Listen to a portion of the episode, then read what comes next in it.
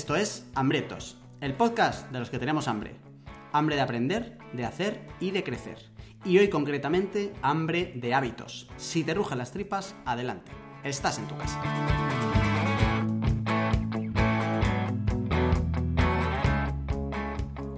Esta es la casa de los hábitos, pero también es la casa del dueño y CEO de este programa, Charlie M, acá Carlos Martínez, alias Don Carlos. Gracias por la presentación, Jorge. ¿Qué tal estás, Velociraptor? Estoy muy bien, un placer y muy agradecido de que me vuelvas a dejar entrar en tu casa para limpiarla, para plancharte la ropa, para, para dejarte los cristales impolutos y ya de paso disfrutar de tu compañía. Es que es imposible ser más humilde ahora mismo. Tío, me gusta mucho el truqui este que haces para que eh, el día que ya te canses de mí y me despidas, porque todo el mundo sabe, o sea, todo el mundo que escucha esto sabe en realidad, aquí quien parte el cotarro, cuando eso pasa, que digas tú, no, se ha ido, me ha dejado a mí aquí a los mandos, yo no sé. Me gusta mucho el truqui. Quiero que sepas que eso está eh, más cerca de lo que piensas porque tengo hasta el discurso preparado. Hay una intro que he preparado ya para el día en el que este podcast sea hambriento. Me molaría que dijeras, bueno, venga, vamos a grabar. Y empecemos el bailecito de antes de grabar de siempre. Y, cuando terminemos en plan, que no, que no, Charlie, que, mira, que, ya está. Molaría despedirte en directo, ¿eh? en, mitad del programa. En plan, eh, perdona, Charlie, eso que comentabas de los hábitos, ¿cómo es el hábito de no publicar un podcast? Y ya, directamente, me silencias la pista de audio y ya tú tiras. Sin y, posibilidad de y mientras tú estás hablando, al otro lado, como no se te oye, yo te voy contando por qué te despido, los motivos que hay detrás y tal. Y... Estaría muy bien. Algún día lo haremos. Ya te digo que está más cerca de lo que tú te piensas. Así que disfruta de este programa como si fuera el último, porque podría serlo. Voy a disfrutar muchísimo del programa de hoy. Vale. Eh, dos comunicados rápidos, siempre los clásicos, ¿vale? Que la gente puede decir, joder, qué pesados, es que siempre empezáis igual. Pero a esa gente yo le digo, es que podemos tener nuevos hambrientos que se sumen desde este podcast y merecen tener no lo mismo que tú que vienes desde antes, pero sí que una parte proporcional, que puede ser, por ejemplo, saber que tenemos un WhatsApp donde nos pueden mandar audios 611 13 58 88 o saber que mínimo que tenemos un canal de Telegram que tienes el enlace concreto y exacto en hambrientos.es, donde hablamos de todo lo que pasa alrededor del mundo hambriento, que suele ser eh, lo que hablamos en los programas, excepto cuando los programas son sobre las reglas para vivir de Jorge, que no hay nada que comentar. Pero eh, menos esas dos excepciones que rompen la regla, en todos los demás programas hay conversaciones paralelas y complementarias en el grupo de Telegram. Ay, ¿me puedo unir? Sí, te puedes unir. Ah, pero tengo que pagar. No, por supuesto que no. Ay, ¿cómo lo hago? Hambrientos.es. En las notas de este programa encuentras el enlace para unirte a la familia de Hambrientos, que eh, crece como, como. crece más rápido que la familia Julio Iglesias, la familia de Hambrientos. Fíjate lo que te digo. Pero tío, yo, estoy muy confuso porque como que todos los días en promedio se unen 15 personas y el grupo eh, crece cada día como una o dos personas. ¿Qué está pasando? Pues esos son spammers, tío, gente de los bots, esos, que luego Telegram no los cuenta, por eso son símbolos chinos y rusos y tal, y... Pero con, poco que tengas un poco de decencia, eh, no te puede gustar un ruso. Pero escucha, esa, peña, eh, si son bots, entran y ni publican ni hostias. Porque el otro día se nos coló un, un spammer real y publicó y sus, hizo sus historietas de spammer. Ya, pues no lo sé, tío. Ya, puede ser el, el spammer más bobo de la historia, el que entra y no hace spam. Claro, o sea, eh, fatal, pero es que igual de esos han entrado ya en los últimos meses 200. Ya, no lo sé. No lo sé. Igual Telegram es súper listo y les va bloqueando los mensajes a esta banda. Podría ser, porque como no los cuenta cuando entran, ¿sabes? Ya, ya, ya, ya. Bueno, vamos a tirar, que me temo lo peor.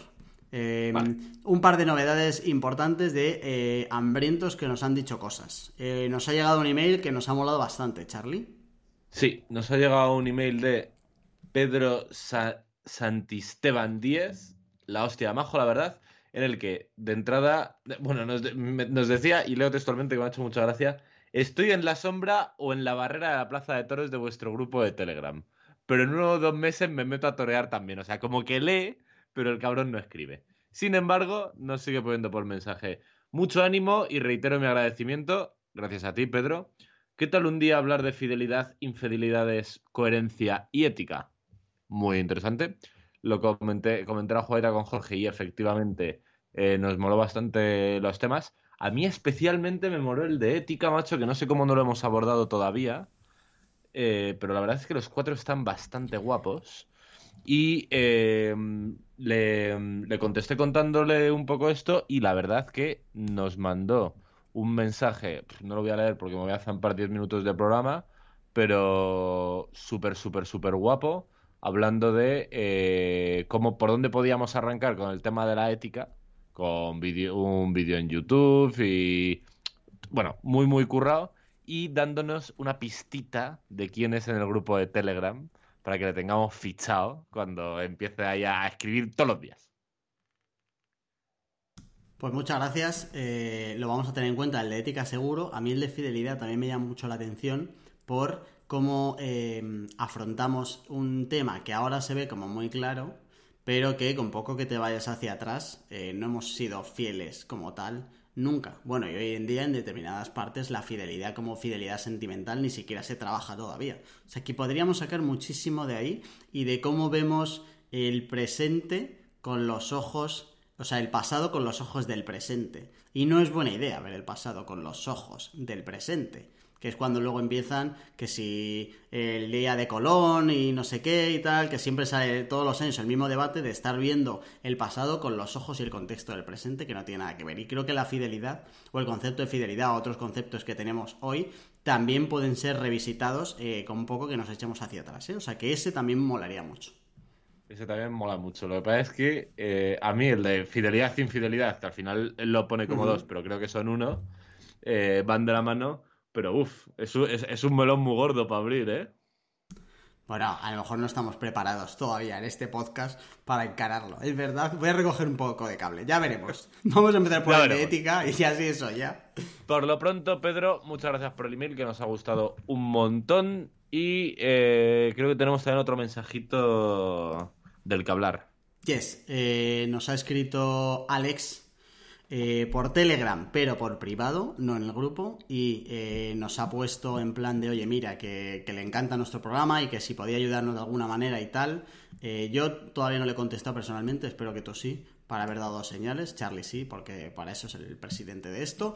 Eh, solo agradecer públicamente a Alex eh, que quiera colaborar de alguna manera. La mejor manera de colaborar hoy con este podcast es una reseñita en iTunes y compartirlo con cualquier persona que se relacione con él. de verdad, y parece una tontería, pero es que con eso nosotros nos sentimos muy satisfechos de que cada vez podamos seguir sumando más gente para que podamos aprender de todos los que entren en el Telegram, que al final luego, tío, tú y yo somos los que menos hablamos prácticamente.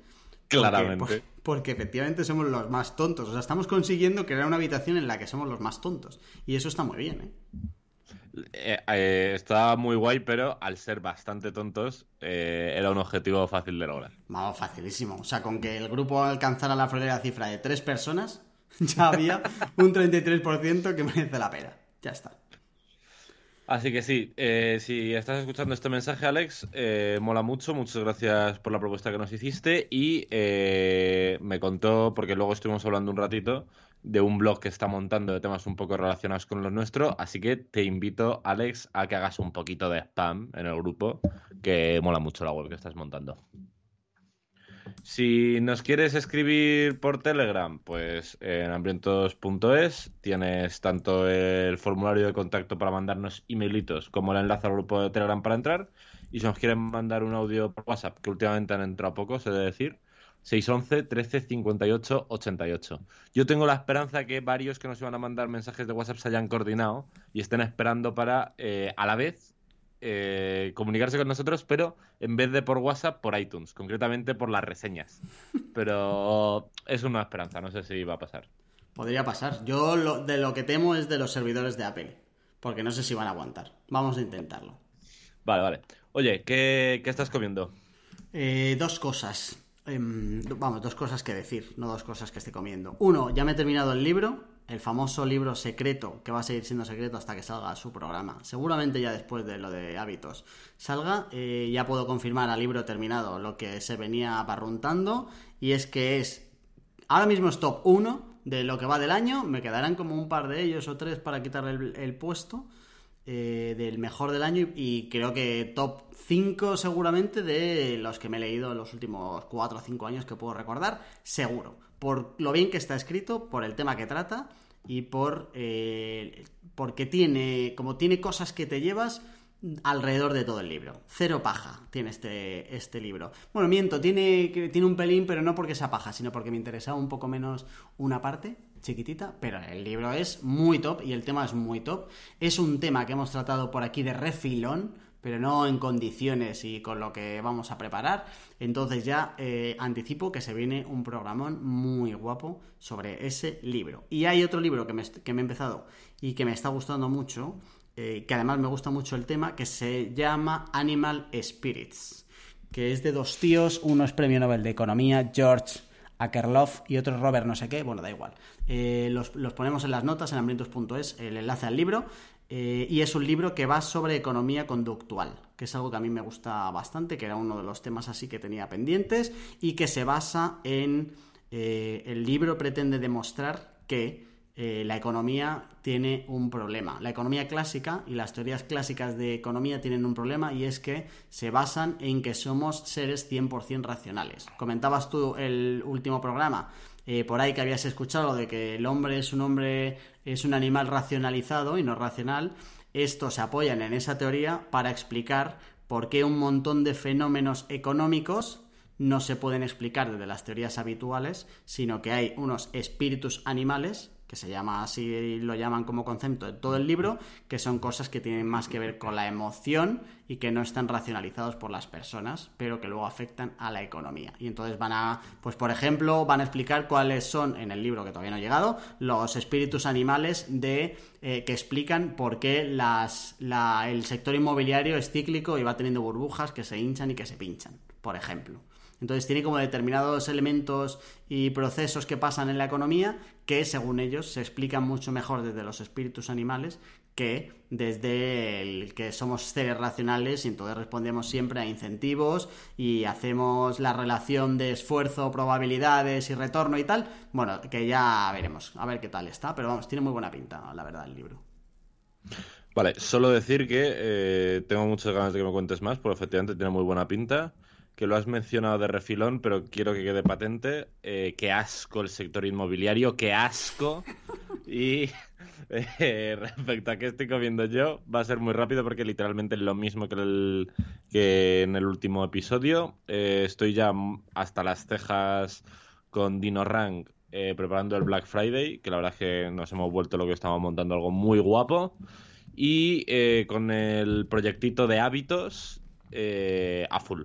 La, verdad es que la primera prueba de impresión hubo problemitos y estamos ya con la segunda prueba de impresión a ver si esta vez ya sale FETEN y empezamos a producir. ¿No vas a contar eso? No, no voy a contar ni una palabra. De hecho, en este programa nada. En el que viene casi seguro que nada y si quizá en el tercero contase algo. Vale, bueno, venga, pues ya está. Bueno, venga, pues vamos a meternos al lío. ¿Vale? Hoy eh, hablamos de la primera parte de hábitos. Eh, cuéntanos, please, eh, qué, vamos a ver hoy y qué veremos en el programa siguiente, porque va a haber dos programas, para que la gente sepa qué se espera hoy y qué se espera del siguiente, y a partir de ahí, todo tuyo, CEO de este podcast. Vale, pues a ver, yo con el tema de hábitos estoy muy flipado y lo tengo muy bastante empollado. Em, y creo que vamos a partirlo en al menos dos programas, pero igual podrían ser tres. Y a priori, si se cumplen mis planes, la división inicial sería este programa, que es un poco como introductorio en cuanto a en, todo lo que tiene que ver con los hábitos, y un segundo o segundo y tercer programa en el que hablamos de eliminar hábitos en uno y eh, crear hábitos en otro, ¿vale? Esa es mi planificación original. Pero la verdad es que el tema este igual todo, yo creo que seguramente nos pasen todos los temas, ¿no? En todos los que hemos tratado, la verdad es que si nos ponemos igual da para cinco o seis programas. Pues tienen como muchos temas adyacentes que son muy importantes. Pero en este en concreto, como lo tengo muy empollado, como que lo veo muy claro que se podría ampliar, ampliar y ampliar y ampliar.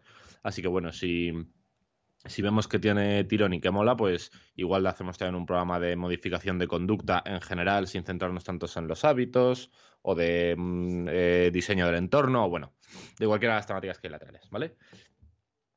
El caso y lo importante es que eh, este programa, que todavía no sé cómo lo vamos a llamar, lo que es es un programa introductorio a toda la movida de los hábitos, ¿vale? Y bueno, ¿por qué hablamos de esto? Que es como empezamos todos los programas. Pues Em, yo, desde que empecé a estudiar el tema de los hábitos, bueno, casi incluso antes, desde que empecé a estudiar psicología, que la empecé, empecé la carrera, pero la dejé, porque eso de meterme entre pecho y espalda eh, el temario de asignaturas como introducción a la psicobiología, como que me quitaron las ganas de vivir un poco. Eh, un poco muy fuerte. Y el caso es que eh, dejé la carrera, pero ya ahí empecé a ver que lo de los hábitos era un tema, la verdad, la hostia importante. Y luego, de casualidad, por libros que fui leyendo, terminó de afianzarse en mí la idea, que es bastante compartida en el mundo de la psicología, que los hábitos son la mejor aproximación al cambio de conducta que puede hacer uno, ¿vale? O sea, al final nosotros somos un poco la suma de nuestras conductas, evidentemente. Si en general entrenas y comes bien, pues eres una persona eh, saludable y que está mamadísima. Si trabajas mucho y eres un tipo listo, es fácil que te vaya bien en el trabajo, etc. ¿no? Somos un poco la suma de nuestras conductas. Eh, y eh, el cambio de conducta, por tanto, es una parte muy importante de nuestra vida. Sobre todo si, como decíamos en el programa anterior, no queremos vivir por defecto, que esto es un clásico. ¿Vale? Entonces, eh, si, no si decides vivir por defecto, pues el cambio de conducta te la suda, porque estás viviendo por defecto, pero si te empiezas a plantear una serie de metas a las que no estás dispuesto a renunciar, o un estilo de vida que crees que eh, casa mejor con tus valores, pero no con tu día a día, etc., etc., pues tienes que pasar por ahí, por el que tienes que pasar por el cambio de conducta. Y tío, es muy fuerte, en verdad, hasta qué punto la peña tiene problemas con los cambios de conducta. Y hay una cifra que a mí me voló la cabeza y es que eh, de las personas que escriben propósitos de año nuevo, ¿vale? El 92% fracasan año tras año. O sea, de cada 10 personas que dice este año va a ser distinto, 9 se estrellan todos los putos años, ¿vale? Entonces, eh, cuando me he empapado un poco más de esto, he visto que no es la única y igual no es la aproximación más perfecta, pero para conseguir eh, ese tipo de cambios que, la gente se suele proponer en los propósitos de Año Nuevo, los hábitos son la aproximación más fácil y más factible para conseguirlo. ¿Sabes cómo te digo? Sí. Un, par de cosas aquí. Em, creo que es importante eh, o sea, creo que ese sentimiento de, joder, quiero conseguir algo y nada me lo impide, pero eh, no lo consigo, en el sentido de, joder, año tras año quiero ser lo que sea o hacer lo que sea y, algo me lo impide, es una sensación para nada recomendable. Entiendo que eh, tu discurso es, oye, la herramienta para realmente conseguir lo que tú quieres conseguir es la parte de los hábitos. Meto aquí como una cuñita que a la vez es una pregunta para que tú me lo confirmes. Todo esto se refiere a objetivos que tú te pongas y que requieran un trabajo recurrente. Es decir, que si al final tú te propones, oye, en febrero quiero eh, hacer algo concreto que es que como que pueda empezar y terminar en febrero, no es tanto un tema de hábitos. Pero es verdad que para la gran mayoría de objetivos que tú te puedas poner, requiere de una recurrencia, tanto en quitártelo como en ponerte un hábito, ¿no?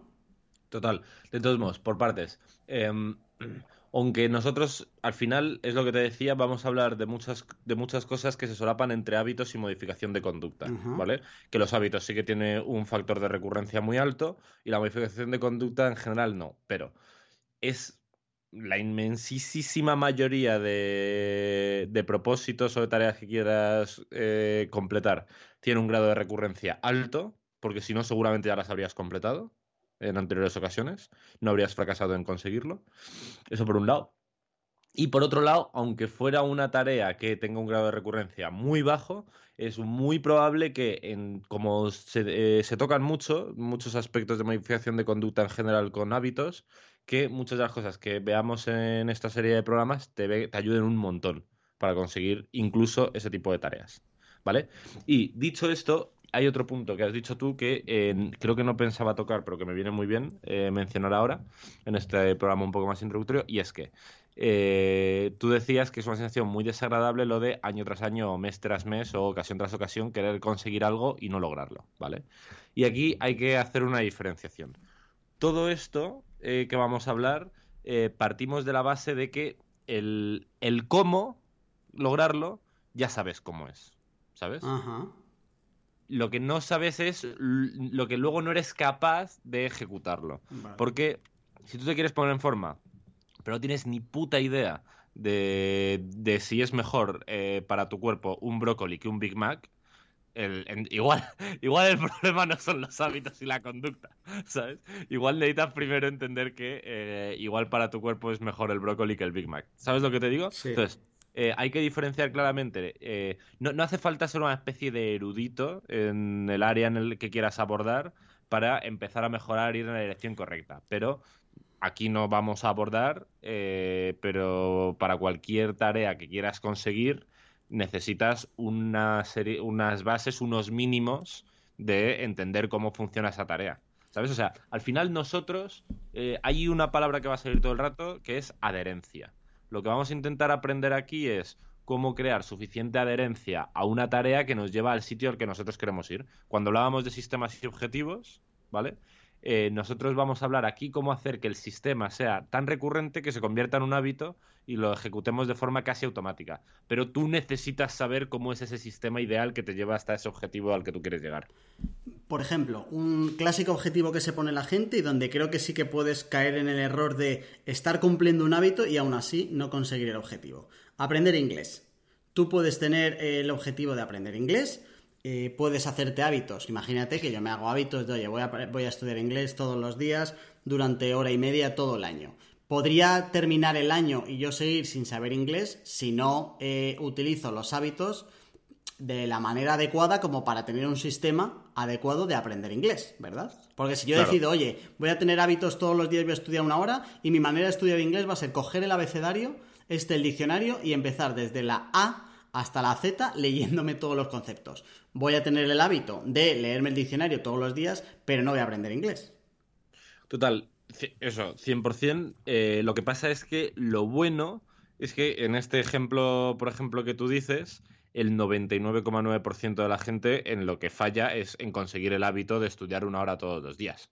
Porque si no, cuando al final ya no te cueste estudiar una hora todos los días y lleves 90 horas en tres meses y no hayas avanzado una mierda porque todavía estás con AN en el diccionario, eh, es muy fácil que busques un nuevo sistema, ¿sabes? O sea, la mayoría de la gente no embarranca por ahí.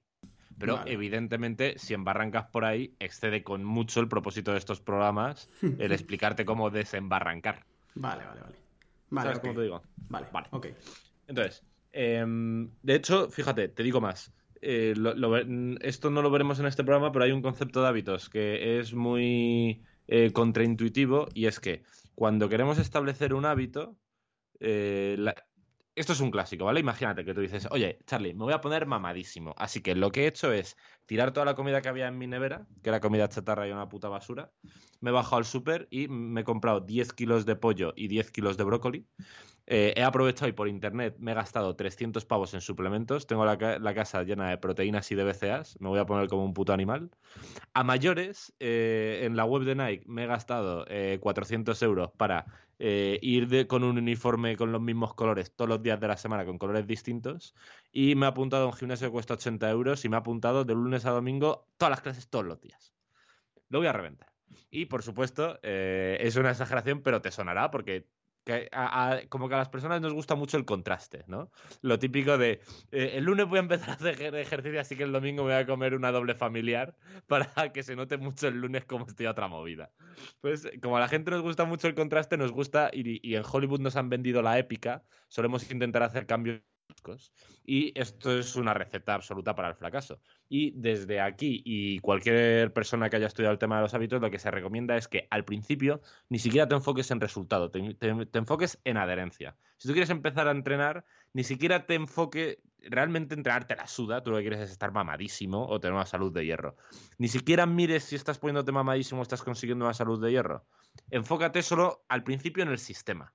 Vamos a asegurarnos de que el sistema se convierte en algo sólido y luego ya nos preocuparemos de la meta. Lo digo por ese mismo ejemplo, ¿sabes? En plan, eh, si tú quieres empezar a estudiar inglés, no te preocupes tanto si el método de estudio del inglés es el más adecuado posible. Asegúrate de que si tú quieres media hora todos los días ponerte con el inglés, te pones. Y ya luego iremos evolucionando el sistema para asegurarnos de que efectivamente es el mejor posible.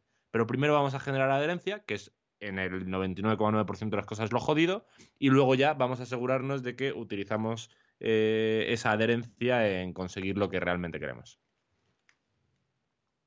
Ok. ¿Vale?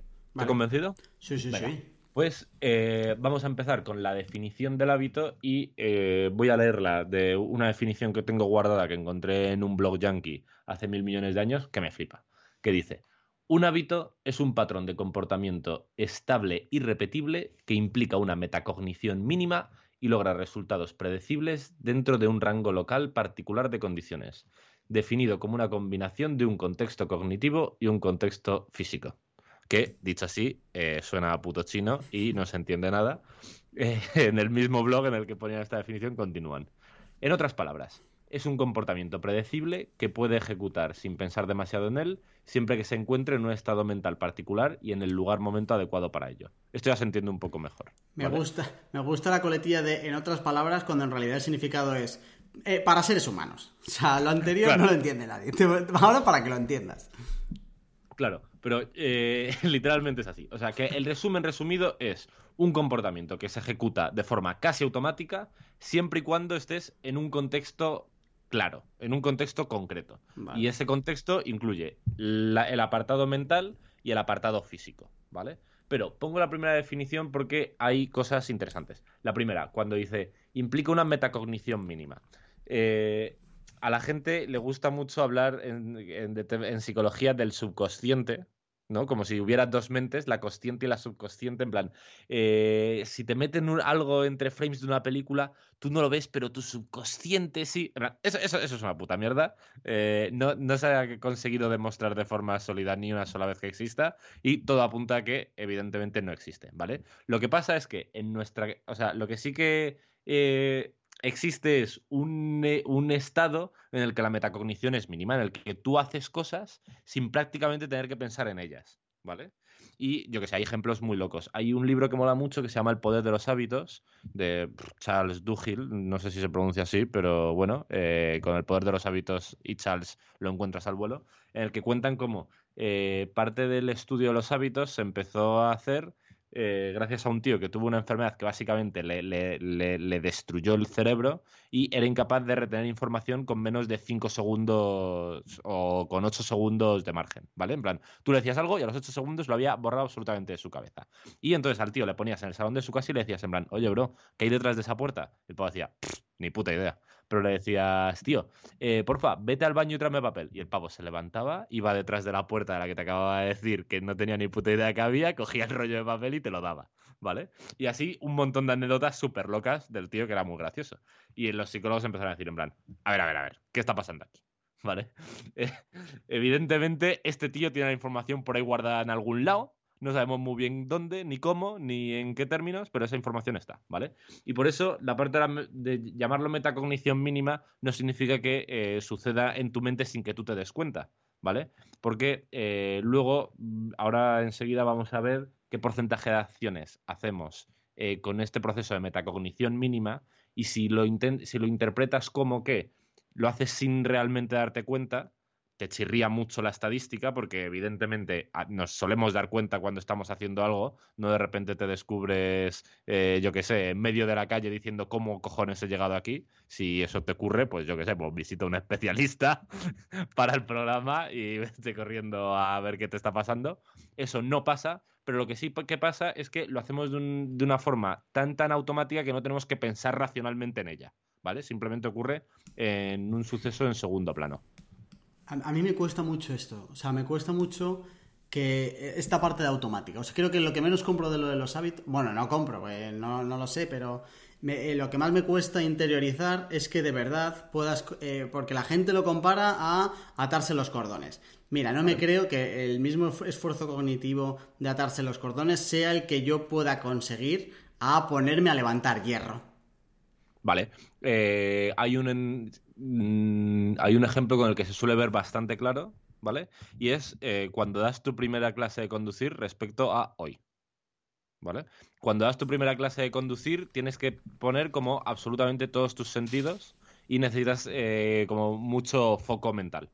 Y hoy por hoy tú puedes salir de un parking, eh, marcha atrás, mientras hablas por teléfono y ajustas los espejos, y todo esto eh, mientras vas pensando en una movida que te ha en el trabajo, porque todo ocurre con un nivel de metacognición muy, muy, muy baja. Entonces, al final, es, que ese es el, punto, que ocurra todo con una, con un... Por eso la, palabra, la parte de la metacognición es importante, que no tengas que pensar mucho en ello. Esto no significa, vuelvo a lo de antes, que de repente cuando creas el hábito de entrenar, eh, estés a lo largo de tus días diciendo en plan, hostias, estoy aquí en el gimnasio bajo una barra de 50 kilos, ¿cómo he llegado aquí? No, no, no, no, eso no pasa. Lo que pasa es que en el momento en el que tomas la decisión de atarte las zapatillas, montarte en el coche, ir al gimnasio y ponerte a entrenar, todo ese proceso lo haces con una metacognición muy baja, lo haces por defecto. ¿Sabes? vale. no tienes que pararte a, discutir contigo en plan, voy al gimnasio, no voy al gimnasio, ¿por qué iría al gimnasio, por qué no iría al gimnasio? Todo el proceso ocurre con una metacognición mínima, porque es tu opción por defecto, por así decirlo. Vale. Si, pero entonces, metacognición no es tanto que lo hagas, lo que tú dices, porque al final yo muchas veces cojo eh, el coche y cuando llego sí que me puede pasar de coño ya he llegado. Pero eso nunca me va a pasar eh, saliendo a correr o yendo a hacer ejercicio o no comiendo donetes. De decir, anda, no he comido donetes. Pero qué no, lo que sí que te puede pasar, por ejemplo, en, ejercicios que te exigen eh, bajo impacto físico como correr, que cuando hayas desarrollado mucho el hábito, de repente un día, eh, después de una. Cuando ya estás terminando la carrera, ya es en plan, hostias, ya. llevo trotando una hora y pico. Sí, pero entonces al final lo de la, metacognición es que eh, se suprime o se disminuye muchísimo el debate entre, oye, ¿lo hago o no lo hago? O sea, es tanto, es más como antes de empezar que cuando ya lo estás haciendo, ¿no? Claro, porque además, en general, cuando ya lo estás haciendo, esto es una de las cosas que veremos más adelante, eh, no cuesta esfuerzo. ¿Vale? Lo difícil casi siempre es arrancar. De hecho, hay un, un truqui para aumentar la herencia que se utiliza mucho con esto y es, eh, mm, bueno, a mí me gusta llamarlo la ley de mínimos, ¿no? Cuando tú estableces un hábito, imagínate que tú quieres ponerte el hábito de ir al gimnasio. Tienes que poner una ley de mínimos eh, bajo la cual, por debajo de eso, no puedes operar, ¿vale? Imagínate, una ley de máximo es, voy a entrenar una hora al día de lunes a viernes, descansando el miércoles. Ok, ese es el máximo. Si cumples eso, estás en el máximo de tu comportamiento esperado. Una ley de mínimos. Me voy a calzar, voy a ir al gimnasio, voy a pasar la tarjeta para entrar y con las mismas paso la tarjeta para salir y me pido. En plan, ese es el mínimo indispensable. Cabrón, no me puedes decir en plan, no me da tiempo a eso. Es mentira. ¿Qué tardas en llegar al gimnasio? ¿10 minutos? Son 10 minutos. No tienes ni que hacer esfuerzo. Pero si haces eso, te garantizo que entrenas. Porque ya has arrancado. ¿Vale? Ya el, esfuerzo gordo no está ahí. Entonces, cuando hablamos de eso, no me refiero efectivamente a que de repente, eh, vuelvo al ejemplo, te, descubras en medio del gimnasio levantando hierros como un animal, sino que se convierta en tu opción por defecto. Cuando llegas cansado de trabajar, eh, hoy por hoy, eh, lo más seguro es que tu opción por defecto se parezca más a tirarte en el sofá a comer patatas y poner Netflix, ¿vale? Y eso no significa que ocurra de forma automática significa que eh, ocurre, eh, el proceso es muy soft, no tienes que pensar demasiado, lo haces. O cuando estás aburrido y echas mano al móvil y te pones a mirarlo. No significa que no, te des cuenta de que estés eh, mirando el móvil. Es que es como la opción por defecto y es lo que ocurre cuando ocurre, lo que ve cuando ocurre A. Vale, vale. Siempre que haya, ocurre B. cuanto, cuanto más disminuyan los debates internos antes de empezar a hacer lo que tienes que hacer, más cerca estás de que eso se convierta en un hábito. 100%. Vale, ok. 100%. Ok. Guarda, guarda mucha relación. Entonces, habiendo hablado un poco de qué es el hábito, vamos a eso. vamos a por qué los hábitos son importantes. Y aquí enlazo con lo que hablábamos antes del porcentaje. Hay diversos estudios que hablan de esto, pero bueno, eh, no sé si era Aristóteles o algo así el que decía lo de eh, algo así como somos la suma de lo que hacemos. O una de estas típicas frases profundas que pone la peña en Instagram. Si es que ya, ya los griegos solían algo de que iban por ahí los tiros, ¿vale?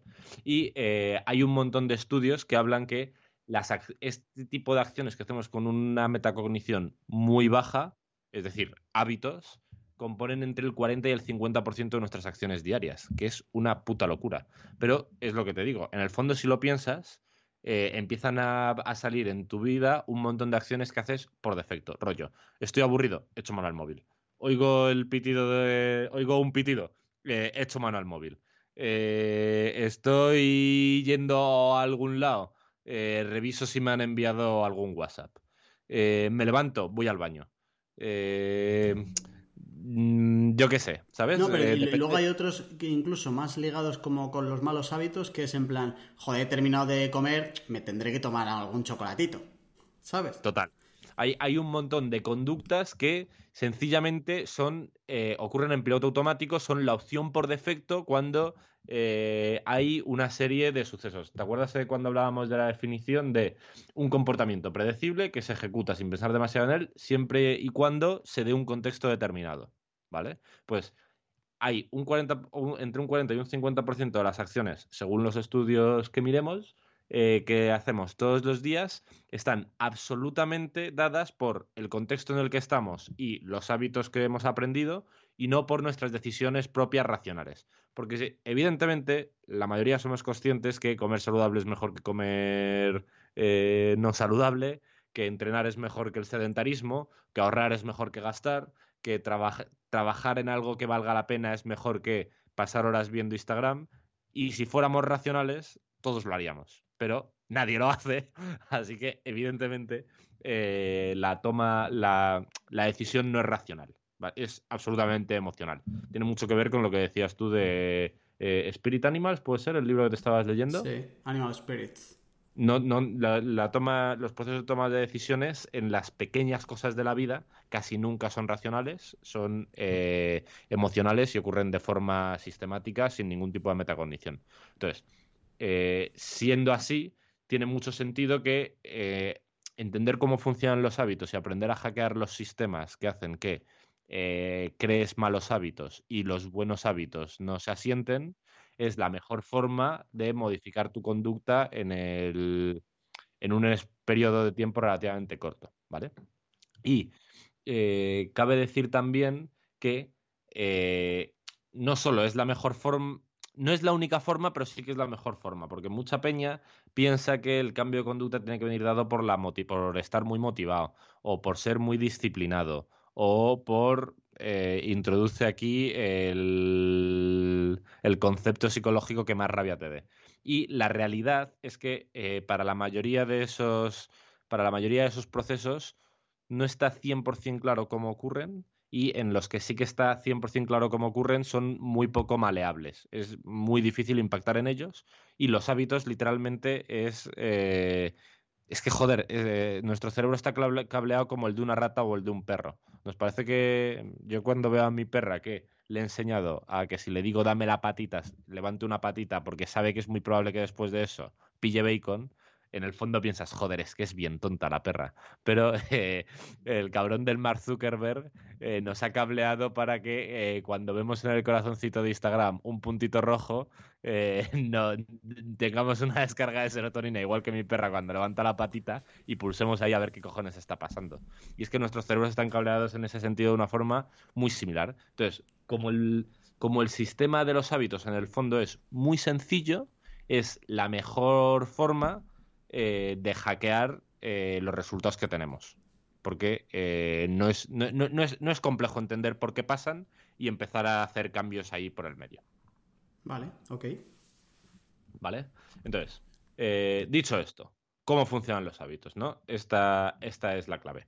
Ahí, bueno, tengo que recomendar un libro muy muy fuerte, eh, aunque el Tolly de Jorge no le guste, que es eh, Hábitos Atómicos de James Clear, en el que básicamente durante casi 300 páginas habla de este ciclo del hábito del que voy a hablar y eh, cómo ir optimizando cada una de sus partes, ¿vale? Pero bueno, La verdad que creo que a lo largo de estos programas eh, vamos a contar el 80% de lo interesante de lo que habla James Clear en el libro. Así que si te molan estos programas igual eh, y no quieres profundizar muchísimo, igual te puedes apañar. A ver, el libro está bien, no es que no me guste, pero es verdad que ya en cuanto sabes un poco de antes, no te sorprende tanto como si es lo primero que lees. Si es lo primero que lees, el libro te puede cambiar la vida, porque si los hábitos decimos que te pueden cambiar la vida, pues joder, el mejor libro de hábitos se supone que hay y tal, pues te lo puede cambiar. Ahora, después de escuchar entre Charlie y James Clear, no hay ninguna duda de que va a ser mejor lo que diga Charlie. Entre otras cosas porque se va a referir todo el rato a lo que ya ha dicho el viejo James. Así que efectivamente nos puenteamos, igual que vamos a hackear el, sistema de los hábitos, eh, hackeamos al viejo James. Claro, te vamos a evitar la metacognición de tener que leer a James y luego escuchar a Charlie. Y vas a ir directamente a donde tienes que ir. Vale, pues el, sistema de los hábitos, ¿vale? Todos los hábitos son siempre, eh, tienen cuatro partes. La señal, el deseo, la conducta y la recompensa. Y tiene siempre estas cuatro partes y siempre en este orden, ¿vale? Un ejemplo con Nirvana que es muy evidente. La perra, cuando oye la nevera, en general, mueve el culo y va hacia la cocina. Porque eh, sabe que muchas veces eso representa que le va a caer bacon una persona que eh, está eh, aburrida en el metro, ¿vale? Me vale también como señal. O eh, la estar tomándote una cerveza en un bar y ver que en la mesa de enfrente alguien se enciende un pitillo. Otra señal. Una cuarta. estar viendo a un tío súper mamado en la tele y decir en plan, joder, madre mía, yo soy un cuerpo escombro, qué desastre. Otra señal. ¿vale? Cuatro señales hemos puesto de ejemplo. El deseo. la perra dice en plan, hostias, qué bien estaría un poquito de bacon ahora. El, del, el que está en el metro, aburrido, dice, si tan solo pudiera anestesiar este aburrimiento de algún modo. El del cigar dice, madre mía, una caladita, qué bien me iba a venir ahora con la cervecita que me estoy tomando aquí con los amigos. Y el que está muy mamado empieza a tener... Eh, eh, eh, intenta excusar por qué él es un cuerpo escombro. ¿Vale? esa segunda parte es el deseo que quiere, que la, que la señal ha obligado a emitir, por así decirlo. La tercera parte es la conducta en sí, que al final es en lo único que nos quedamos nosotros. Nirvana mueve el culo de donde está y va corriendo hacia la nevera. El segundo ejemplo, el tío que estaba en el metro aburrido saca el móvil del bolsillo a ver qué encuentra por ahí el tercero se enciende un pitillo y el cuarto empieza a tener esa rumia absolutamente negativa de joder, soy un cuerpo escombro, nunca me pongo en forma, bla, bla, bla, bla, bla. Es la, la, conducta es al final lo más importante porque es lo que cambia todo. Es lo que, lo que hace que no estés consiguiendo lo que, eh, lo que quieres conseguir. ¿Vale? Lo que pasa es que si nos fijamos solo en la conducta, nos perdemos la otra parte y intentar interferir solo en la conducta no tiene ningún sentido. Por eso, si eh, lo que quieres es que Nirvana deje de venir corriendo, no tiene sentido cuando llegue a la cocina le digas mal, muy mal, ni al que está aburrido en el metro le digas no deberías sacar el móvil, al del cigar que no fume y al de los pensamientos negativos que no tenga pensamientos negativos. Porque el sistema sencillamente no funciona así, ¿vale? Y por último, una vez que has metido la conducta, que Nirvana viene corriendo a la cocina, si le cae bacon, tiene recompensa y el ciclo se asienta y se refuerza. El que está aburrido, si encuentra algo interesante en el móvil, tiene recompensa y el ciclo se refuerza. El que quería, el que estaba a ver si fumaba, se relaja o lo que cojones le haga sentir el tabaco, que no fuma en mi vida y no lo sé, y siente la recompensa y el ciclo se reafirma. Y el de los pensamientos negativos, tres cuartos de lo mismo, ¿vale? Todo el rato funciona así. Una señal dispara el deseo, el deseo hace emitir la conducta, la conducta te hace conseguir una recompensa y cuando consigues la recompensa el, ciclo se hace como más fuerte. Eh, el hábito extiende las raíces un poquito más dentro de tu cabeza.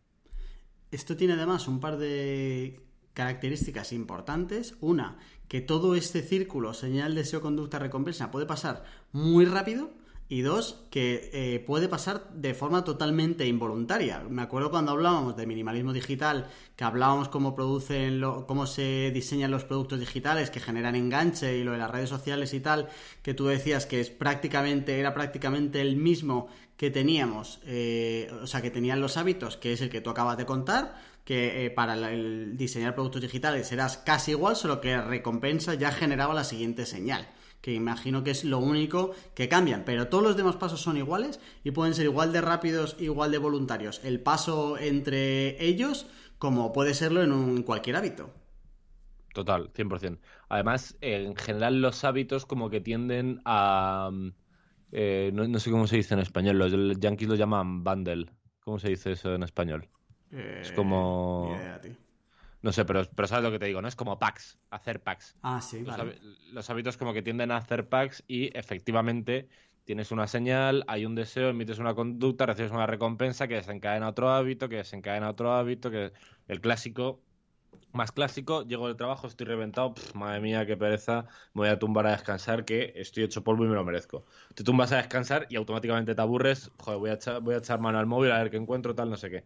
Pillas un vídeo de YouTube que te interesa un poco, tal, no sé qué, lo lanzas a la tele y eh, estás viendo el vídeo de YouTube, te entra un poco de gusto, te levantas y coges unas Pringles, ¿sabes? Eh, acabas de tener, a lo tonto, cuatro hábitos que están como muy entrelazados entre sí, pero que tienen cada uno su señal, su deseo, su conducta y, su recompensa. Estás muy cansado, la, señal es que acabas de llegar a, casa, el deseo es tumbarte, la conducta es que efectivamente te tumbas y la recompensa es que es como revigorizante porque estás más a gustito. Es, esa, eh, esa recompensa, esa situación desencadena el siguiente y así. Y, que, tío, lo que más me llama la atención de todo esto, de verdad, que es lo de que todo lo puedes hacer como muy involuntario. Es decir, no es que llegues, te sientes en el sofá y tú hagas el razonamiento de, uff, qué cansado estoy, voy a coger el móvil, sino que es que no, no va a pasar como por, por, la parte del cerebro que haga el, hablar contigo mismo, sino que cuando te des cuenta es, joder, llevo aquí una hora viendo YouTube y me he tomado eh, y me he comido un paquete de Pringles. Es que es alucinante esto, tío. Eso es lo que hablábamos de la metacognición baja. No significa que de repente digas, te, encuentres el bote de Pringles en la mano y digas, ¡brujería! sino que simplemente ocurre en piloto automático. Y eso también se puede conseguir con algo como entrenar y la gente que entrena mucho, literalmente, se encuentra en un sistema parecido. De repente dice en plan, joder, macho, a lo tonto, a lo tonto, pues me he venido al gimnasio y no, no le he dedicado ni un segundo de mi vida a decidir si iba al gimnasio o no, o si iba a entrenar A o iba a entrenar Z, ¿sabes? Tío, de verdad que esto me parece magia, ¿eh? O sea, que alguien de verdad pueda conseguir... Sí, porque al final si lo piensas, eh, hablamos con lo de mis normas de, oye, ¿cuáles serían como las 10, no? Pues si alguien se consigue tener como 10 reglas para la vida y cumplir de sus reglas los hábitos necesarios como para cumplirlas, las que puedan, que no tienen que exigir todas hábitos, ¿no? Pero que puedas tener como 3, imagínate tres hábitos de puta madre para el corto y para el largo plazo. Y la gente que pueda conseguir hacerlas sin, sin tener esa batalla interna, me parece magia, tío. Me parece, o sea, una buenísima noticia para tu vida, tío, de verdad. Por, eso, por eso, tío, a mí me flipó tanto el tema de los hábitos y por eso hay tanta peña que cree que, aunque seguramente no sea la forma perfecta de modificar tu conducta, y, aunque indudablemente hay otras formas, es la forma más fácil de atajar porque el sistema es muy sencillo y entender el sistema te permite tocar cosas aquí y allá y el output, el resultado final es una puta locura. Es una puta locura total. Venga, vamos al siguiente puntito. ¿Vale? De, todos modos, tío, hay un punto que es bastante importante, que lo, lo veremos más adelante, y es eh, tiene más que ver ya con la modificación de conducta que con los hábitos, ¿no? Y es, eh, tiene que ver con la parte de las recompensas. Y, me, vale, me vale recompensas y me vale castigos. Hay una serie de conductas que te recompensan o te castigan inmediatamente. Por ejemplo, comerte un bollicao. Te recompensa inmediatamente porque está bien rico, pero te castiga en el muy, muy largo plazo. Literalmente nunca a nadie le ha pasado nada por comerse un bollicao. ¿Vale? Y eso de hecho, a nadie, ¿eh? Claro, a nadie le ha pasado nada por comerse 100 bollicaos. Lo que, termina pasando cosas por absoluta acumulación de castigo. El castigo es muy pequeño y muy limitado, ¿vale? Y la mayoría de las cosas que eh, traen consigo una recompensa inmediata muy loca suelen traer consigo un castigo eh, retrasado muy loco y viceversa. Si entrenas, no solo no recibes una recompensa inmediata, sino que, recibes un castigo inmediato. Porque eh, es demandante, es físico, es cansado, etcétera. Y nadie, nadie, ni una sola persona se pone fuerte de entrenar 10 días ni de entrenar 20 días. Pero si empiezas a acumular el comportamiento, al final la recompensa es gigante. Y eso dificulta mucho la creación. Por eso eh, los malos hábitos se arraigan muy bien porque la gente que está detrás de ellos ha trabajado para que así sea. El de Instagram se ha currado mucho que el sistema sea muy perverso y te recompense muy locamente y se genere el hábito. Y el del bollicao lo ha hecho ridículamente palatable para que eh, la descarga de movidas en tu cerebro sea una locura y la recompensa sea muy loca. Y otra, otras cosas, lo que para nosotros hoy por hoy son buenos hábitos, como vivimos en un entorno de absoluta seguridad, han caído en desuso. Porque claro, antes, si echabas a correr detrás de una cabra, la recompensa era comer y no morirte de hambre, que estaba de puta madre. Y si estabas a correr delante de un tigre, la recompensa era que no te mataran, que también estaba de puta madre. Pero eh, explícame tú, hoy por hoy, en el mundo en el que vivimos, eh, qué recompensa inmediata puedes tener por correr, por ejemplo. ¿Sabes? Literalmente ninguna. Entonces, este sistema el sistema no lo tenemos así por casualidad. Este sistema hace no tanto tiempo era muy adaptativo para que los comportamientos que emitiéramos fueran los correctos. Hoy por hoy que vivimos en una sociedad en la que eh, nuestro riesgo es casi cero, eh, es muy difícil que este sistema recompense ese tipo de conductas que antes eran adaptativas y ahora no, básicamente. Eso lo hace bastante complejo. Y con esto enlazamos con el eh, penúltimo o antepenúltimo punto que tengo aquí en la escaleta, que es cuánto tarda en crearse un hábito que esta me gusta mucho y la vamos a contestar muy rápido porque igual... 21 días, Charlie, 21 días, lo sabe todo el mundo. Esto se, ha dicho un montón de veces y evidentemente es una mentira como la copa de un pino. Y además es bastante curioso, tío, de dónde viene, eh, sin meterme como muy en harina, la movida es que un tío que, eh, uno de los primeros cirujanos plásticos de la historia, se dio cuenta que cuando le hacía eh, al parecer cuando te hacen una operación de, nariz, se te pone toda la cara absolutamente irreconocible, ¿vale? Porque eh, por ahí como que pasa mucha sangre y se te amorata media puta cara y entre eso y que tienes toda la nariz tapada y que la nariz es una parte muy central de tu cara, cuando cura, la cara es completamente distinta, ¿vale? O hay un cambio muy radical. Y eh, el tipo decía eh, en el caso de la nariz era especialmente hardcore, pero hacía otras operaciones de cara. Que en promedio la peña tardaba en acostumbrarse a su cara como unos 21 días. Pero ya está.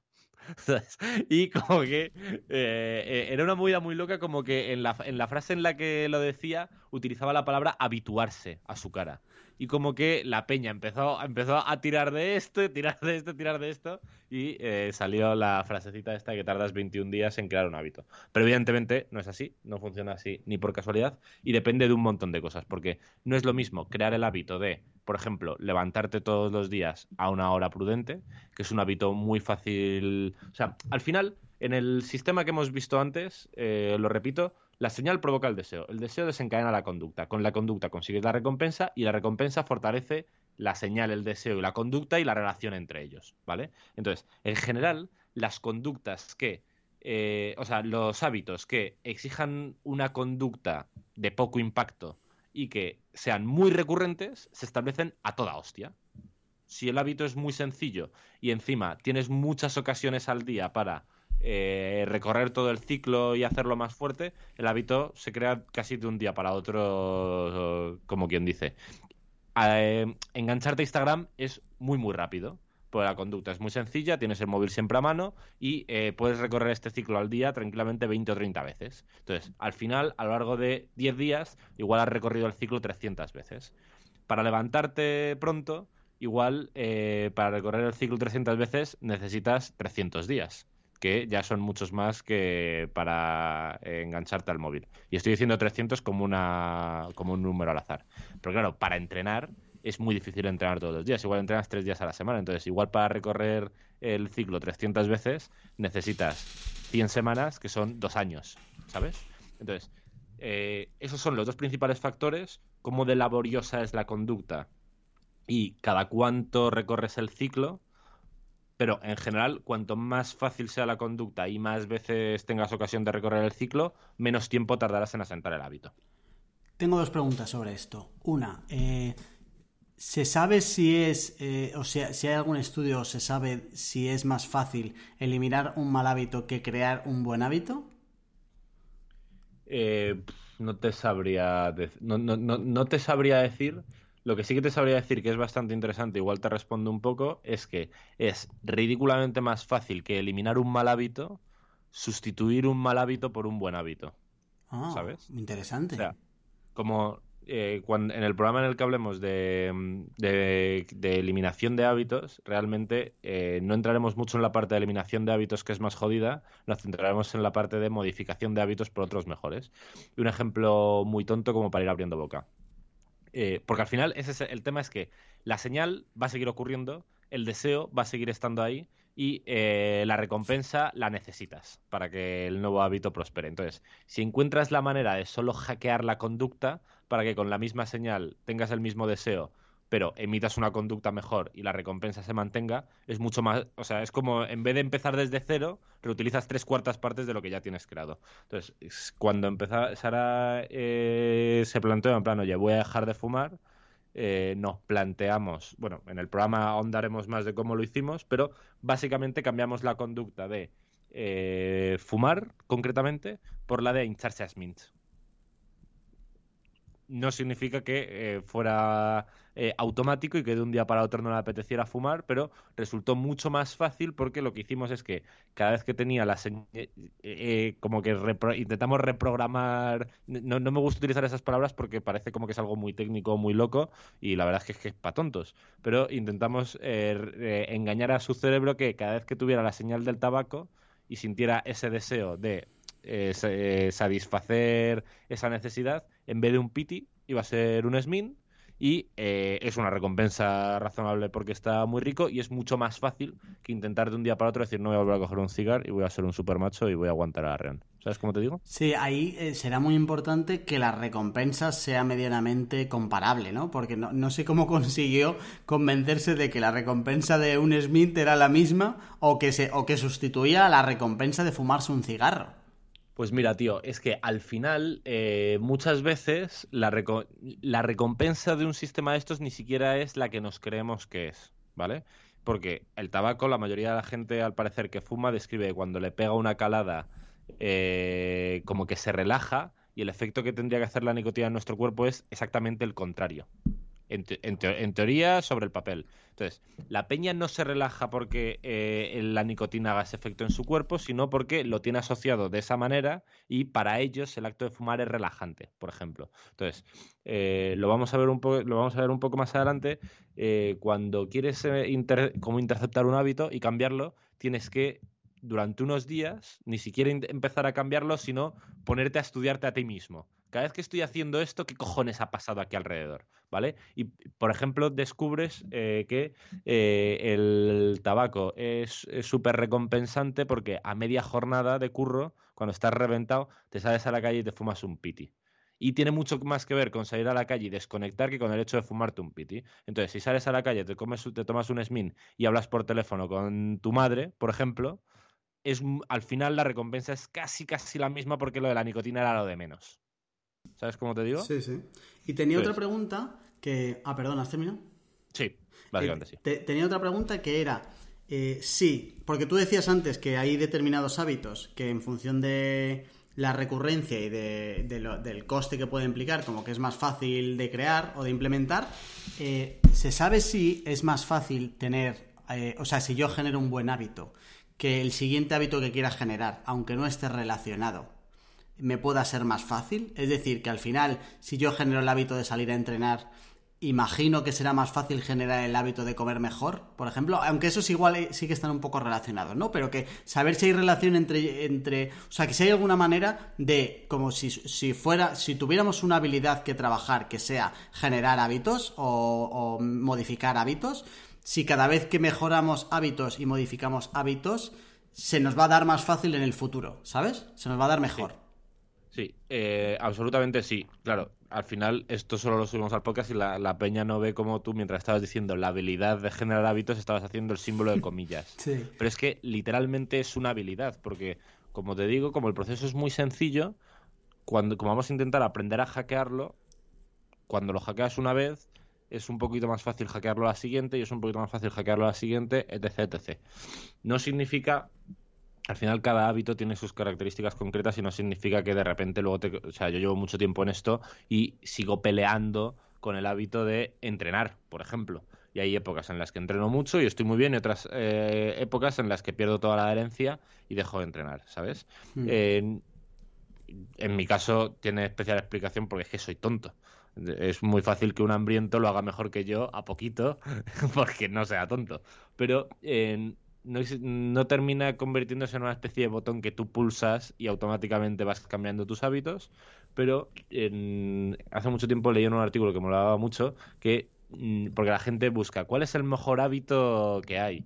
Con el- la mierda esa del libro de los siete hábitos de la gente altamente Sí, efectiva, sí. como que la peña se ha creído que existe el superhábito. Sí. Y por supuesto no existe el superhábito porque depende de tu contexto, pero si hubiera un superhábito, sería el hábito de cambiar de hábitos Claro. cuando lo necesitas, Claro, ¿sabes? claro. Y eso es, es indiscutiblemente una habilidad que cuanto más la ejercitas, pues mejor te haces en ella. Eso por un lado. Y luego, hay una parte de los hábitos que es muy... Yo, yo al principio no compraba mucho, pero que mm, he llegado a comprar 100% y que está además como muy fundamentada y lo hemos hablado recientemente, que es el tema de la autoimagen. Lo que, lo que pensamos de nosotros mismos. Y en general, la gente solemos tener la sensación que no somos el tipo de gente capaz de cambiar de conducta porque llevamos veintitantos años viviendo en el mundo, y, eh, o treinta y tantos, o diez y tantos, los que haya vivido cada uno, y en nuestra experiencia no cambiamos de conducta. Pero no es porque nosotros seamos un tipo de persona, sino es porque no nos han enseñado los sistemas correctos para hacerlo. Cuando empiezas a trabajar en este tipo de cosas y ves que a veces fallas y no lo consigues, pero que vas consiguiendo modificar tu conducta en ciertos aspectos, empiezas a eh, sentirte como un poco más en el timón. Empiezas a creértelo y te facilita más cambiar eh, en otros aspectos de tu vida, claramente. Esto es lo que James Clear llama lo de la identidad, ¿no? Lo de Justo. ser el tipo de persona que sale a correr. Y tío, esto engancha muy bien con lo que hablamos en el programa anterior y con lo que hablaremos eh, dentro de unas semanas con Oscar, que viene aquí, que es el tema del relato que tú te cuentes. O sea que al final lo que tú te cuentes también va a influir en el resultado final de lo que puedas conseguir con los hábitos que tú te creas a partir de ahí, ¿no? De si tú te crees, mira, es que esto para mí es imposible. La típica frase de soy un negado, efectivamente, si tú te dices que eres un negado, no tengas ninguna duda de que vas a tener razón. Total, tío. Eh, aquí no he querido profundizar demasiado, pero en, lo que, en lo que estoy trabajando de hábitos, voy a contarlo un poquito porque es muy interesante. Dedico un trozo, bueno, tú te lo has leído, o sea que sabes de lo que te voy a hablar. Dedico un trozo a hablar de, la- del autodiscurso o la rumia o llámalo como quieres, ¿vale? Porque, además, eh, a mí esto me estalla la cabeza. Dos de las corrientes más fuertes de psicología son los conductuales y los cognitivo-conductuales, ¿vale? Y la principal diferencia entre ellos es ¿lo que pasa en tu cabeza es conducta o no? ¿El discurso que tenemos nosotros con nosotros mismos es conducta o es otra cosa? Las cosas que nos decimos cuando nos equivocamos o cuando acertamos, ¿es conducta o no es conducta? ¿Vale? No me meto en ese jardín, pero lo que es indiscutible es que eso es. Y eso tiene impacto. Y que tenga impacto significa que tus pensamientos simplemente pueden ser la señal de un hábito, pueden ser la conducta de un hábito e incluso pueden llegar a ser la recompensa de un hábito. Entonces, todas- todo eso que ocurre en tu cabeza, que está muy relacionado con tu autoimagen y tu autopercepción, etc., etc., tiene un papel fundamental. Y por e- uno de los motivos por los que me gusta mucho la definición con la que empezábamos, la rara, la vuelvo a repetir. Un hábito es un patrón de comportamiento estable y repetible que implica una metacognición mínima y logra resultados predecibles dentro de un rango local particular de condiciones, definido como una combinación de contexto cognitivo y contexto físico. La parte del contexto cognitivo es muy importante porque suele ser la gran infravalorada en todo el proceso de los hábitos y tiene un papel clave. Así que, rematadamente, sí, lo que te dices tiene un impacto absoluto en tus resultados. Y tío, es que, joder, igual nos fumamos algo de la escaleta, pero es que hay anécdotas muy chulas. Eh, un, cuando la gente, cuando la gente tiene pensamientos nocivos, lo típico de joder, soy una mierda, tal, empieza a entrar esos en esos bucles, eh, es muy fuerte que cuando, cuando todavía el problema no está muy avanzado, una de las formas típicas de abordarla desde la psicología conductual es esto te- que está en tu cabeza está pasando sin que tú te des cuenta, está pasando con una metacognición mínima. Te estás diciendo toda esa basura sin darte cuenta. Entonces, lo que vamos a hacer es, eh, vamos a necesito que pienses en cosas que sabes que haces bien, que estás contento con ellas. En plan, oye, mira, pues soy una persona que se preocupa mucho por sus amigos. Oye, mira, pues soy una persona detallista, lo que sea, ¿vale? Que la persona en concreto lo tenga claro, que no solo tengas que vender tú. Y luego le obligas a que asocie esa conducta con algo que hace todo el rato. Por ejemplo, ir a hacer pis. Y le dices, mira, cada vez que vayas a hacer pis, que es algo que vas a hacer muchas veces todos los días, necesito que eh, pienses en esas cosas, en las cosas que haces bien y que eh, las repases. Si te está costando mucho, vamos a crear una serie de frases y simplemente te las vas a decir en voz alta. Y una intervención tan sencilla como esa muchas veces consigue eh, darle la vuelta a la tortilla de gente que está teniendo pensamientos negativos o nocivos sobre ellos mismos. Es que es muy fuerte, tío, hasta qué punto eh, una movida tan chunga que es tener baja autoestima se puede arreglar con algo tan sencillo como vamos a eh, definir un protocolo muy sencillo que se basa en que cada vez que meas te vas a recordar a ti mismo cosas que crees que haces bien. Pero, o sea, es verdad que parece muy bobo, pero joder, tú mismo lo has dicho, que es que, tío, que puede ser muy efectivo para la gente que de verdad... Hay una frase que a mí me gusta mucho que es, tanto si crees que puedes como si crees que no, tienes razón. Y de verdad que creo muchísimo en, la importancia de lo que te cuentes, tío. Por eso era una de mis reglas. Y a ver si viene Oscar eh, Vilarroya y os pone a todos las cosas claras, porque seguro que a mí no me hacéis caso. A algunos a Charlie igual sí, pero no todos, y entonces va a tener que venir aquí un profesor de universidad, el mejor funcionario que hay, que son los profesores de universidad. Aprovechamos ya para eh, allanar un poco el terreno para cuando llegue, eh, para dejaros a todos las cosas claras. Joder. Total, tío, es que eh, es muy fuerte. Al final, Mira, eh, mola mucho este tipo de programas porque, eh, como decías tú en el programa de no piensas lo que crees y no crees en lo que piensas, eh, y me imagino que también pasará cuando estoy en un programa principalmente hablando yo, me sirve como también para discutir mis propias ideas. Y algo que no había pensado, pero que realmente es así, como todo el tema de los hábitos ocurre en segundo plano, con una metacognición mínima, mucho de lo que vamos a hacer aquí tiene que ver con simplemente poner el foco en qué cojones está ocurriendo ahí, ¿sabes? En sacarlo a la luz. Está en las sombras, está ahí como en, los laterales de nuestra visión. Mucho va a tener que ver con simplemente mirar hacia ahí a ver qué cojones está pasando. Y eh, con lo que tú decías de lo que nos decimos a nosotros mismos es el... Porque al final esa voz nunca está callada la voz que tienes en la cabeza eh, siempre está en marcha. Y eh, ocurre con, ese es el colmo, eso, respirar y que te lata el corazón, seguramente sea el colmo de la metacognición mínima. Porque, bueno, el corazón ni siquiera puedes, pero si tú te concentras, esto es un clásico, si te, si te concentras en que estás respirando, dejas de respirar automáticamente hasta que pasas unos segundos como que se te olvida y vuelves a respirar automáticamente.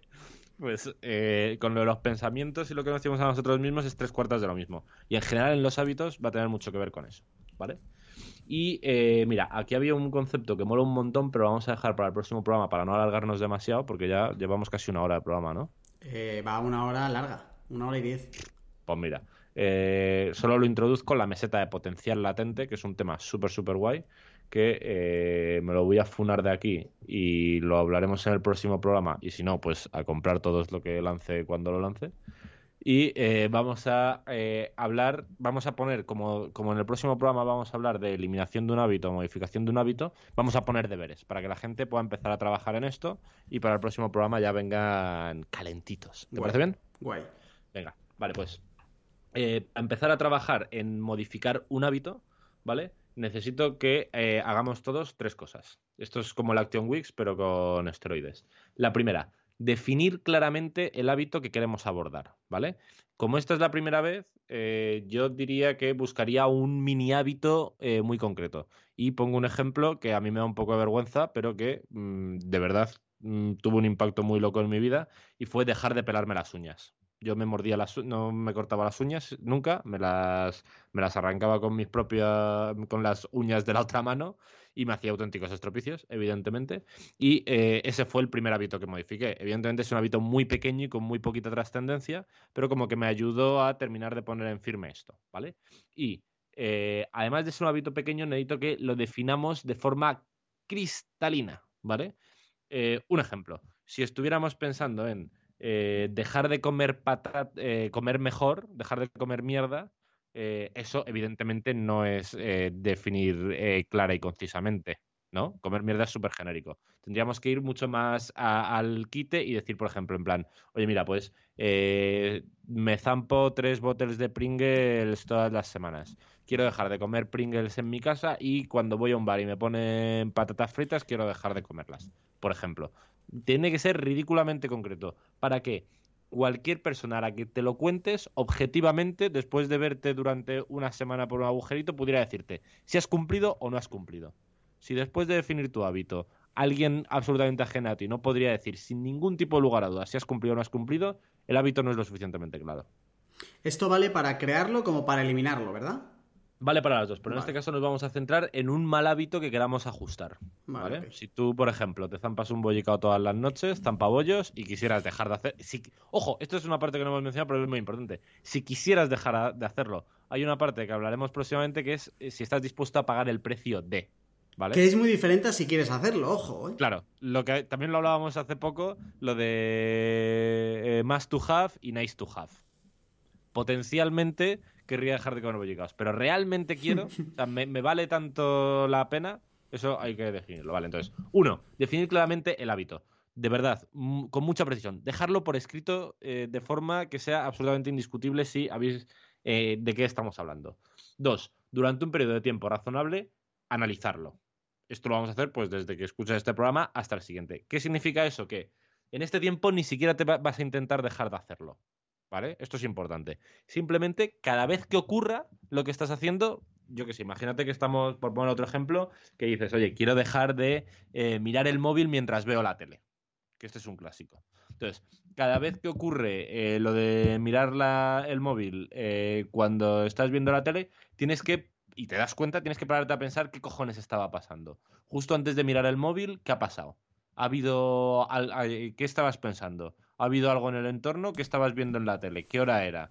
Eh, ¿El día tenía algo de especial? ¿Sabes? Las señales, ¿no? Detectar las señales. El contexto, todo el contexto, no solo las señales. Vale. ¿Vale? Hay que entender todo el contexto cada vez que ejecutas la conducta que vamos a querer modificar. ¿Vale? Y una vez que durante un tiempo razonable hayamos hecho eso, al final tenemos que, de todo ese contexto, eh, identificar ahora sí las señales que ha arrancado exactamente esa conducta.